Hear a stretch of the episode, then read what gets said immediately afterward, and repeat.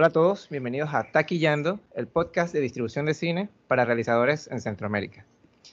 Y bueno, en este año, eh, em, empezando el primer aniversario de Taquillando, quisimos hacer una, una, edición especial en el medio de esta pandemia producto del coronavirus sobre plataformas.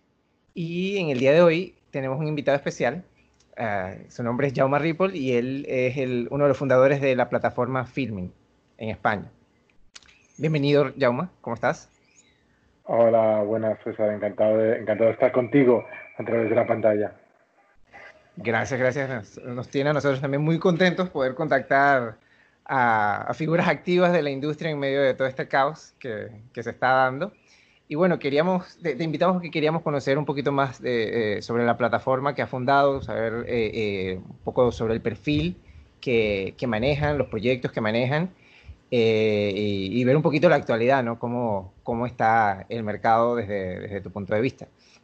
Cuéntanos un poquito, eh, Filmin tiene sede específicamente en España, ¿verdad?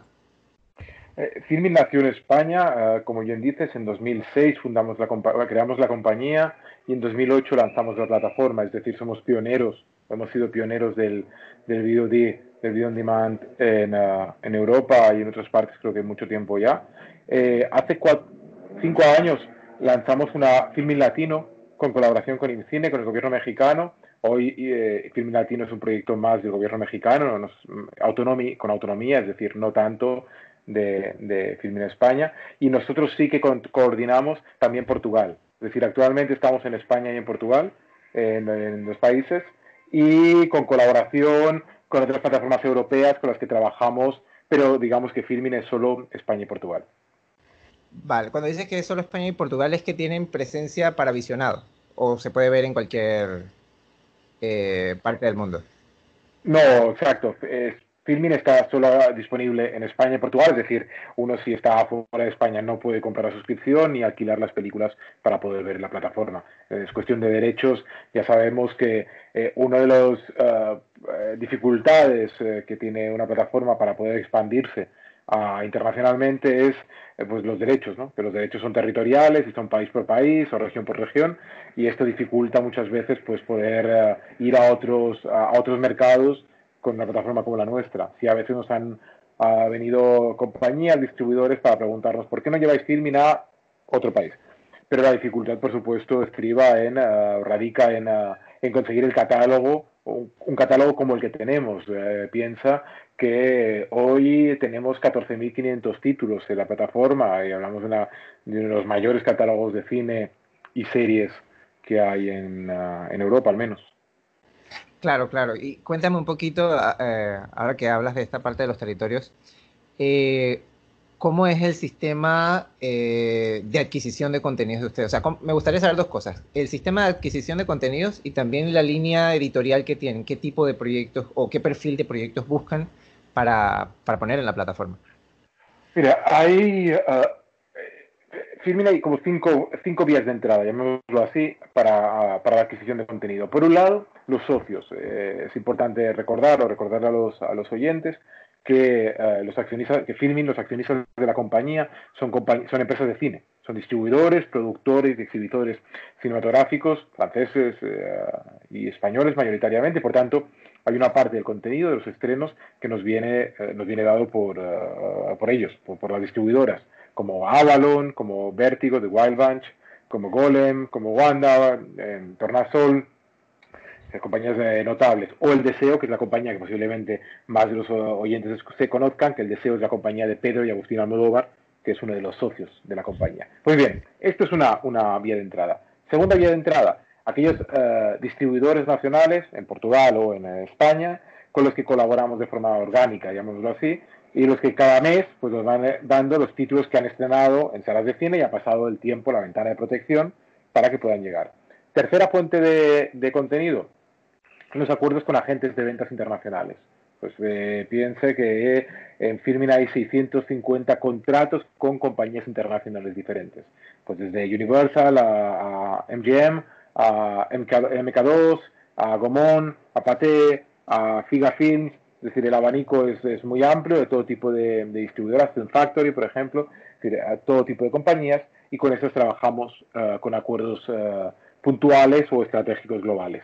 Eh, cuarta fuente de, acceso, los distribuidores, productores, los directores que nos escriben un mail o nos contactan por redes sociales para preguntarnos eh, si podemos ofrecer su obra en la plataforma porque entienden que Filmin es un agente importante en los mercados español y portugués y creen que su obra pues ya ha hecho el circuito en festivales, no ha tenido la fortuna de quizá venderse en el territorio, en unos rights, y entonces de alguna manera tienen la posibilidad o quieren que la película esté eh, disponible en la plataforma. ¿Por qué? ¿Qué ventajas tiene? Por un lado los ingresos, pero por otro la visibilidad. También quizá un director que quiera hacerse un nombre, pues en una plataforma como la nuestra que pueda acompañarle, puede ayudar a que se haga más conocido en un mercado que no es el suyo, que entiendo que no sea el español o el portugués. Y por último, quinto, es, son los acuerdos que tenemos con los eh, operadores, llamémoslo así, o productores de televisión, pues desde BBC, a BBC, a ITV, a, Fremantle, Endemol, eh, con los que estrenamos la gran mayoría de series de televisión que están disponibles en la plataforma. Digamos que esas son las cinco vías de acceso.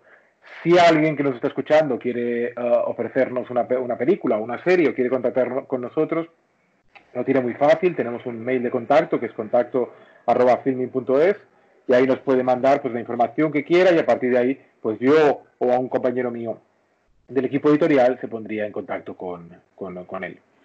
Um, ¿Y cuáles son los criterios que nos guían para, um, adquirir contenido? Seré muy franco.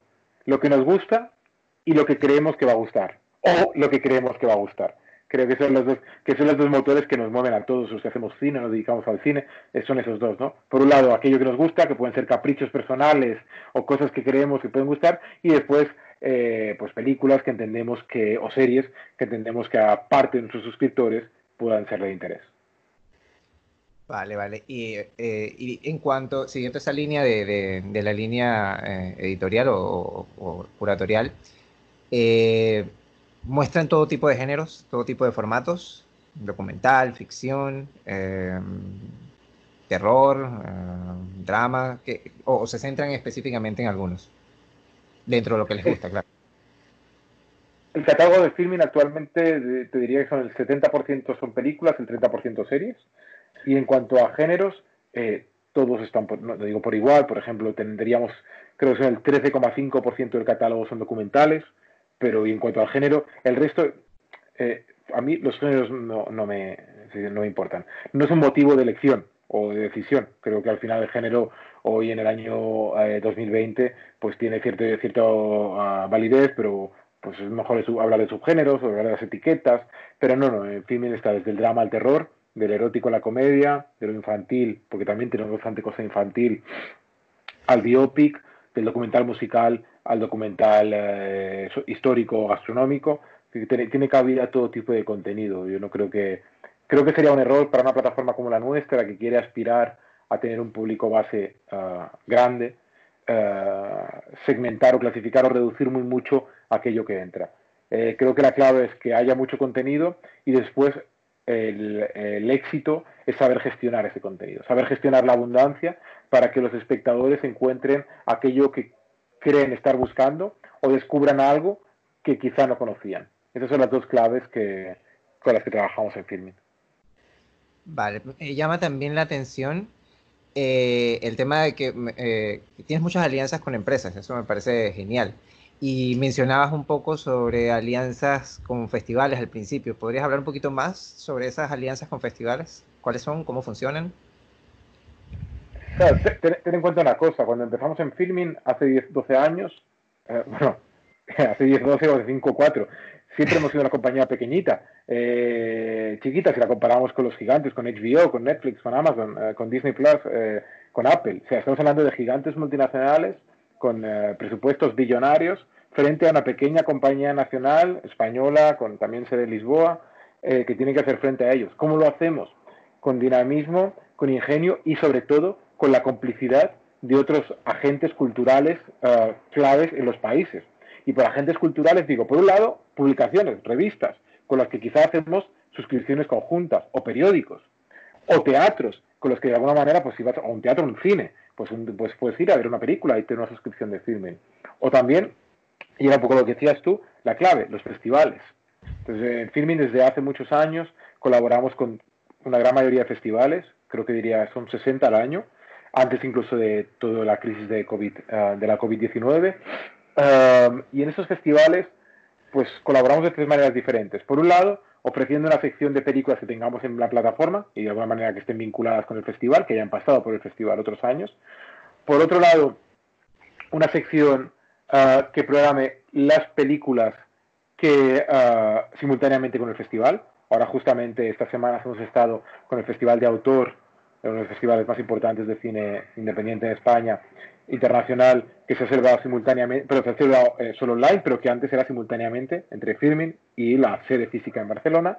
O por último, festivales online. Eh, en Firmin tenemos también festivales que solo son online y con los que nosotros somos como la sede ah, para esos festivales.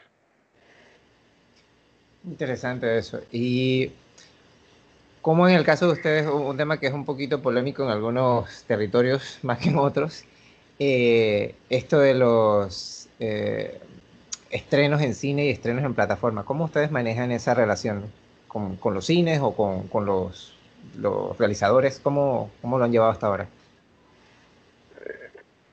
Te diré una cosa, em, cuando el día que lanzamos Filming en 2008, lo hicimos con una película en un estreno simultáneo en cine e internet. O sea, ya en ese momento, hace 12 años, estrenamos simultáneamente una película en cine e internet que se llamaba Tiro en la cabeza, que ya parecía premonitorio para que una plataforma muy temeraria como éramos nosotros eh, decidiésemos hacer algo así. Y desde entonces hemos, uh, realizado, practicado muchos estrenos de Undate, muchos estrenos simultáneos, eh, algunos muy exitosos, como Camino Revienta, que fue una película dirigida por Paco León, que fue un éxito eh, muy grande en, uh, en, España, con más de 100.000 entradas vendidas. Y, uh, y, en general, con otros con menos éxito, uh, nosotros somos de la, de, la, de la opinión que, bueno, nosotros sí creo que se ha demostrado que cine en salas y cine en Internet no son competencia, son complemento. No somos una amenaza, somos aliados. Y lo que debemos pensar, y tienen que pensar también las salas de cine, exhibición, es que quizá una película pequeñita que no se estrena en muchas salas va a perder público porque hay público potencial que no tiene una sala de cine cercana donde puedan eh, proyectar esa película. Y quizá esa película se beneficiará de poder encontrar, de poder convivir con la sala e internet sin que eso suponga una amenaza. Porque la experiencia de ver una película en una sala de cine es incomparable. No hay nada mejor que ver una sala de cine. Pero hay gente que no la tiene al lado, que no tiene la sala de cine cerca, o que no puede ir las semanas que pasa la película. Y en ese sentido creo que Internet es un aliado. Y es de... Uh, creo que es una... Uh, creo que va en contra de los directores, de los productores y de los distribuidores el, el vetar, el cerrar el acceso a, a, que esas películas puedan verse. Entiendo que hay casos y casos. Yo creo, nosotros en España y en Portugal no hay una ley como en Francia que te obligue a esperar una serie de meses para estrenar en Internet pero sí que está la ley del mercado, que más o menos te dice, como en todo el mundo, unos 3-4 meses entre el estreno en salas de cine y Internet. Y entiendo que para muchas películas esa sea la ventana conveniente, y no, no la critico, mm, más bien la aplaudo, celebro que sea así. Pero hay otras películas que necesitarían otro tipo de ventana, una ventana flexible, y yo creo que es lo que deberíamos trabajar conjuntamente, cines, plataformas y, creadores o productores. Muy bien, muy bien. Y cuéntame algo que no te pregunté hace un rato. Eh, ¿Ustedes tienen espacio para cortometrajes en la plataforma? En Filmin hemos apoyado cortometrajes desde hace muchos años. Actualmente creo que tenemos unos 400 cortos. Eh, lo que sucede es que no uh, los cortos que incorporamos son a través de distribuidoras grandes con las que hacemos acuerdos macro, ¿no? como Marvin and Wayne, como la agencia Freak, como uh, Mecal, porque nos es imposible gestionar contratos para cada uno de los cortometrajistas y tampoco tenemos capacidad para valorar si ese cortometraje es muy bueno o tiene el nivel para entrar a la plataforma.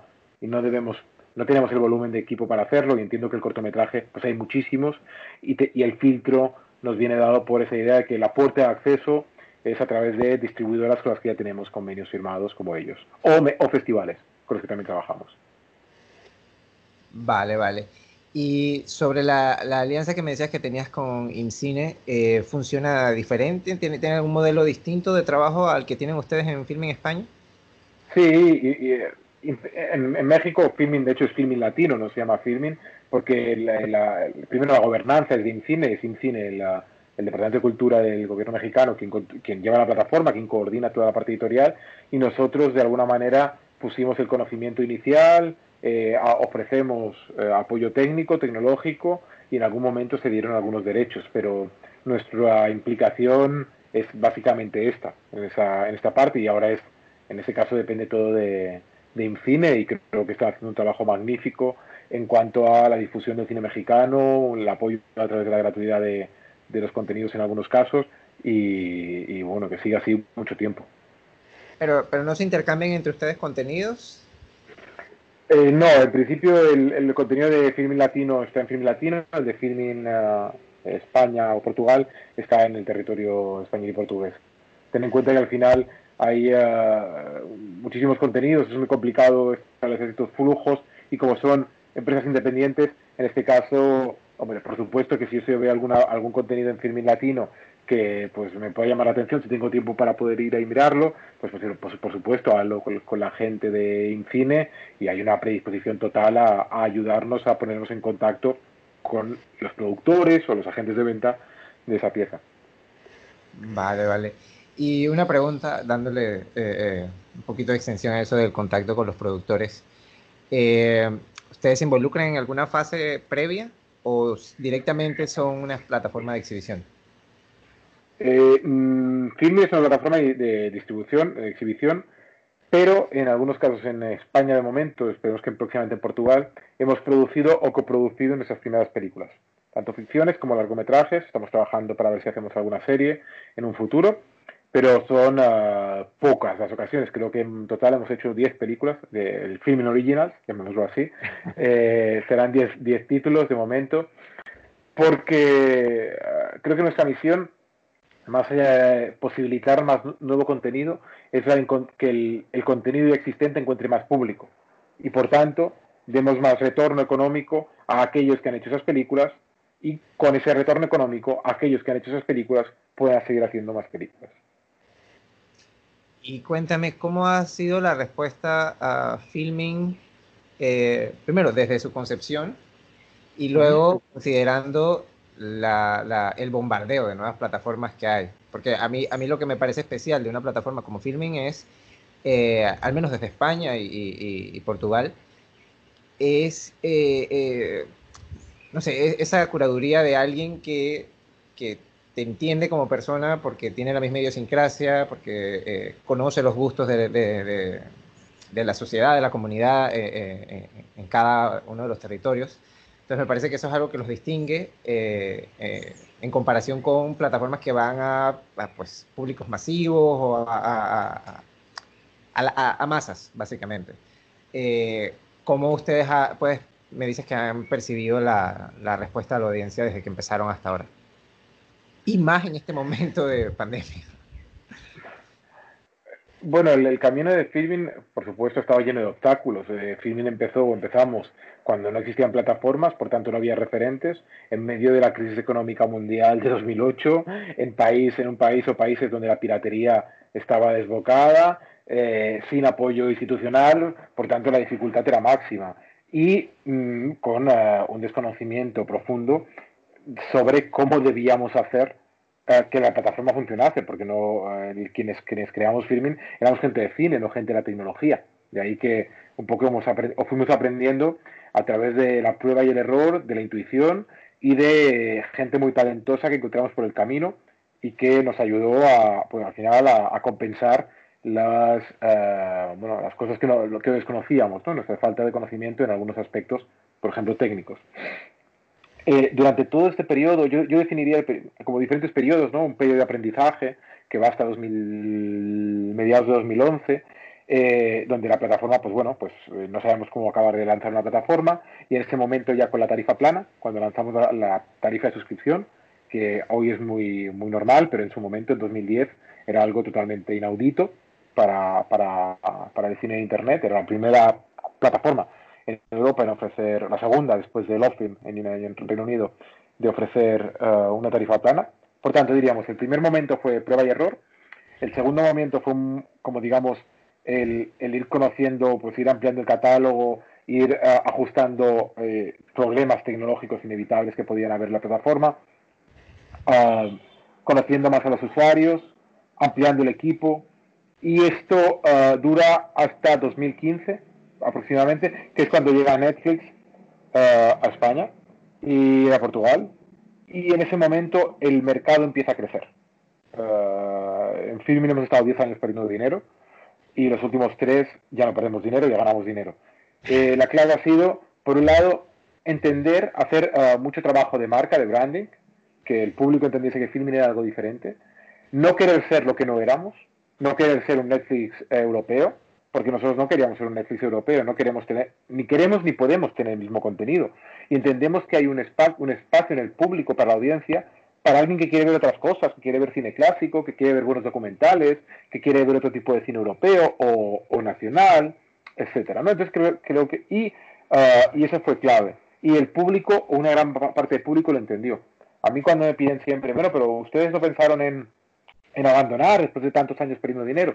Y digo, no, porque siempre teníamos algo a lo que, a lo que, a lo que asirnos, ¿no? A lo que, a lo que agarrarnos.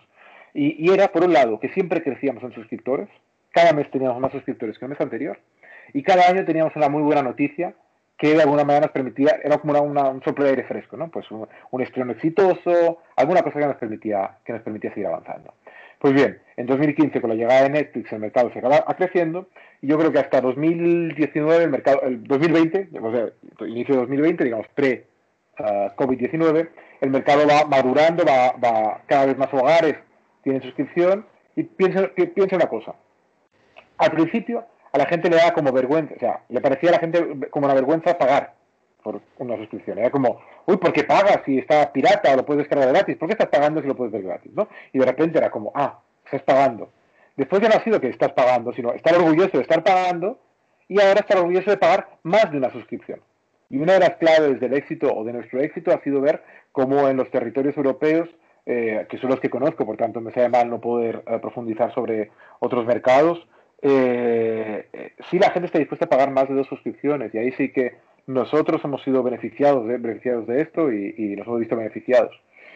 Entonces, en los últimos, en los últimos dos años y medio han sido muy buenos porque hemos ido ampliando el público eh, lo suficiente como para ser rentables como compañía, sin eh, sacrificar nunca nuestros principios, eh, nuestros motores de editoriales, ¿no? Nuestros motores, lo, que nos lleva a defender un tipo de cine. No hemos cambiado el cine ni las series que estamos trabajando.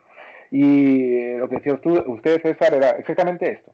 Es decir, nosotros somos gente del cine, hemos estado todavía en el cine y entendemos y, queremos hacer una plataforma que aquellos como nosotros se sientan cómodos viéndola y se sientan interpelados, se sientan eh, que se establece un diálogo entre el yo espectador y filming plataforma. Ah, mira, hay una colección que habla del Festival de Cannes, una colección que habla de COVID-19, o una colección que habla de los eh, sanitarios, o una colección que habla de la crisis mundial o de Donald Trump. Da igual, pero que el cine, de alguna manera, que, que Filmin te ayude a, o, dialogue contigo y con la actualidad. Y eso ha sido una clave del éxito. Y otra ha sido también, y con eso acabo ya, el, el, trabajo en redes sociales, que ha sido importantísimo. Para una compañía como la nuestra, que no tiene mucho presupuesto de marketing, más bien poco, y por tanto no tenemos muchas capacidades para poder llenar de, de, publicidad las calles de las ciudades, eh, la clave ha sido trabajar mucho y bien, pues Twitter, Instagram, Facebook, uh, YouTube, y tener una fuerte base de seguidores que, bueno, que de alguna manera descubra los contenidos o las novedades a través de nuestros canales de, redes sociales. Vaya, vaya, interesante esa trayectoria que llevan. Y, cuéntame algo, eh, ¿podrías darnos de repente una cifra estimada de cantidad de usuarios que tienen?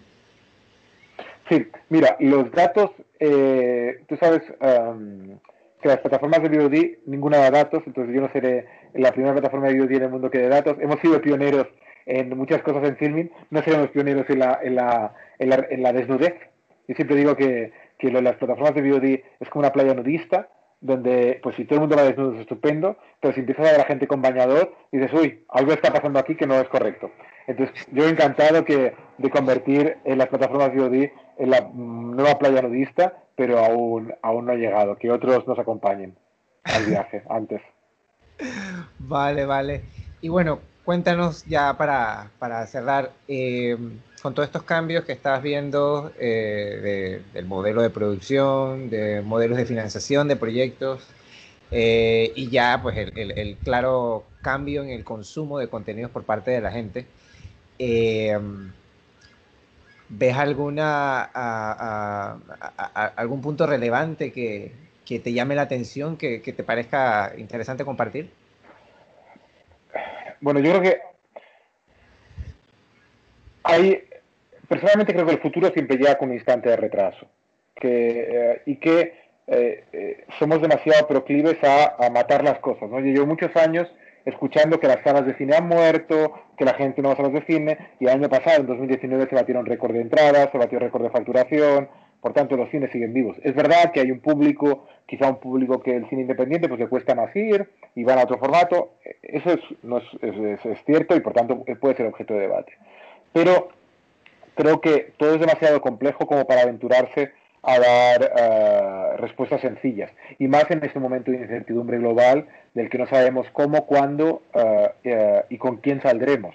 Es decir, hoy estamos pues la mayoría confinados en un proceso de confinamiento, en una escalada de pandemia mundial, sin saber demasiado bien cuándo va a acabar. Por tanto, no sabemos cómo van a evolucionar los festivales, ni las salas de cine, ni los rodajes. Entonces, ante, la, ante tamaña incertidumbre, con la niebla tan cerca de los ojos, eh, ir pronosticando cómo va a ir el futuro me parece temerario y no lo y no, no, estoy en condiciones de hacerlo.